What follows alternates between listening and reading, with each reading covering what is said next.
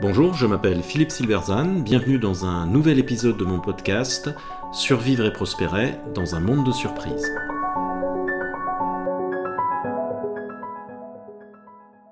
Transformation, pourquoi il faut résister à la tentation d'aller trop vite? La plupart des plans de transformation ne donnent pas grand-chose, malgré l'importance des moyens mis en œuvre. L'une des raisons est qu'ils essayent d'aller trop vite. Cette volonté d'aller vite est guidée à la fois par la peur d'échouer et par une mauvaise compréhension de la nature profonde de la transformation qui est un processus social. Je n'ai qu'un vague souvenir du reportage car c'était il y a longtemps mais il m'a marqué. La scène filmée se passe dans un centre de formation d'apprentis en mécanique. Le professeur, un vieux de la vieille, donne un exercice aux élèves avec un délai très court. En considérant le travail inachevé de l'un d'entre eux, il explique. Tu as voulu aller trop vite. Tu as laissé plein de choses encombrer ton esprit, tu as vu le temps passer et tu as commencé à paniquer. Tu as fait des erreurs et ces erreurs t'ont coûté cher. La prochaine fois, si tu veux aller vite, procède lentement pour ne pas faire d'erreurs et ainsi tu pourras terminer dans les temps. J'ai trouvé profonde et sage l'idée que pour aller vite, il fallait procéder lentement et j'ai souvent observé que cette idée pouvait également s'appliquer au changement collectif. Je ne suis d'ailleurs pas le seul. Faites des choses qui ne passent pas à l'échelle, recommandait ainsi Paul Graham, une légende de la Silicon Valley. Autrement dit, commencez petit, n'allez pas trop vite et faites les choses à la main. N'essayez pas d'automatiser, du moins pas trop tôt. Visez des petites victoires. La recommandation semble étrange, mais Graham est le fondateur de l'incubateur Y Combinator qui a lancé, entre autres, Airbnb, Dropbox et Reddit. Au début d'ailleurs, les fondateurs d'Airbnb pensaient qu'il suffirait de lancer leur site pour qu'il décolle tout seul. Lorsque ça ne s'est pas produit, ils ont dû aller recruter eux-mêmes les premiers utilisateurs, un par un, en faisant du porte-à-porte, semaine après semaine. Ce qui vaut pour les startups vaut aussi pour l'innovation et pour la transformation car ce sont les mêmes mécanismes qui jouent, ceux d'une construction sociale. Il s'agit de transformer un collectif, c'est quelque chose d'organique dans lequel le vecteur de mouvement n'est pas l'idée géniale, mais l'individu qui incarne un nouveau modèle mental à travers son comportement. Si vous voulez transformer un collectif, il y a deux raisons pour lesquelles vous devez, comme une start-up, recruter manuellement vos premiers utilisateurs. La première, c'est qu'il s'agit de modifier des comportements. Alors si vous avez appris à votre enfant à se brosser les dents, vous savez que le problème n'est pas un problème d'explication. Vous lui avez expliqué depuis longtemps, avec vos mots à vous, pourquoi il fallait se laver les dents, et il l'a sûrement à peu près compris, ce n'était pas très difficile. Mais cette compréhension n'a certainement pas changé son comportement quotidien. Ce qu'il a fallu, c'est qu'il prenne l'habitude de se brosser les dents matin et soir, car ce n'était pas naturel. C'est un comportement que vous avez dû créer. Cela a nécessité un gros investissement de votre part, tous les jours, deux fois par jour et parfois plusieurs fois, lui rappeler de se brosser les dents sans cesse. Vous avez parfois ressenti l'épuisement et le découragement, mais vous avez persisté jour après jour.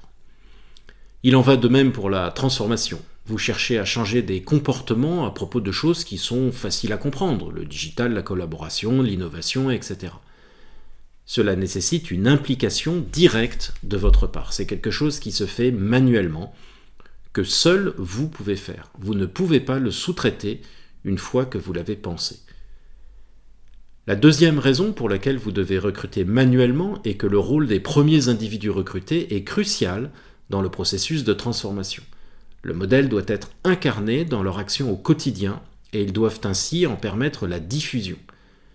Comme vous avez induit le comportement du brossage de dents chez vos enfants, eux-mêmes l'induiront chez leurs propres enfants et ainsi de suite. Autrement dit, le vecteur de diffusion de la transformation est l'incarnation des premiers individus qui doivent agir en leader au sens de donner l'exemple par leur action. Là encore, votre implication directe va être nécessaire, et vous ne pouvez pas compter sur une petite formation de formateur avec une notice explicative pour que le mécanisme s'enclenche. Cette implication directe va être très consommatrice de votre temps et de votre énergie. N'essayez pas de vous économiser en voulant aller rapidement susciter d'autres vocations. Pour reprendre le vocabulaire des informaticiens, vous devez travailler en profondeur d'abord, en vous assurant de la réussite d'un tout petit groupe de leaders, plutôt qu'en largeur, en jouant sur le nombre d'entrées de jeu. Si vous jouez sur le nombre en allant trop vite, vous construisez sur du sable et vous vous épuisez quand l'édifice commence à se fragiliser. Dans mon expérience d'accompagnement, le principal frein à cette approche est la peur. Peur de ne pas aller vite, peur d'être victime de pressions internes, peur d'échouer en n'apportant qu'une goutte d'eau dans l'océan, parce que l'on pense, à tort, que pour changer en grand, il faut commencer grand. Cette peur est naturelle, mais il ne faut pas y céder.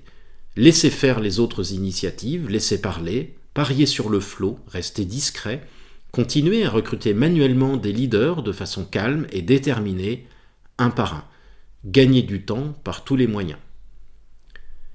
Et donc, ça commence à marcher, les premiers signes d'un mouvement commencent à se faire sentir, vos recrues commencent à avoir un impact, des histoires positives circulent, l'énergie revient à certains endroits. C'est le moment où la dynamique s'inverse. Ceux qui vous fuyez viennent maintenant vers vous. Ceux qui étaient hostiles veulent voler au secours de la victoire. C'est la DRH qui souhaite désormais inclure un module transformation dans sa formation au leadership. C'est la communication interne qui flaire la belle histoire. C'est même la DG qui vous remarque et veut accélérer le mouvement. Ce moment, c'est celui du plus grand danger pour vous. Pourquoi? Parce que vous avez la tentation d'accélérer. Après des mois de solitude, vous sentez la possibilité du grand jeu, enfin la ligne d'arrivée et la reconnaissance qui va avec. Et pourtant, accélérer serait fatal. Il faut résister à la tentation et continuer à se focaliser plus que jamais. Le focus, c'est dire non, et vous devez dire non, non, non. Et quand vous dites non, vous faites chier tout le monde. Ainsi s'exprimait Steve Jobs en 1997 dans une intervention devenue légendaire au sujet de son action pour redresser Apple.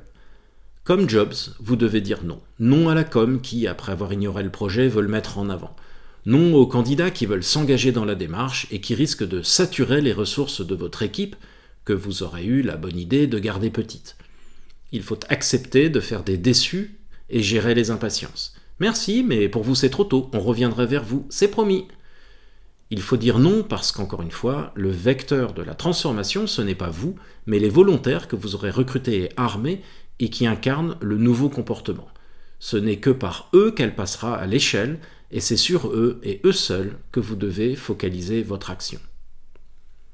On l'aura compris, la clé de la transformation est de saisir qu'il s'agit d'un processus social et qu'un tel processus a généralement une nature exponentielle très lent au début, puis soudainement très rapide s'il a été bien construit.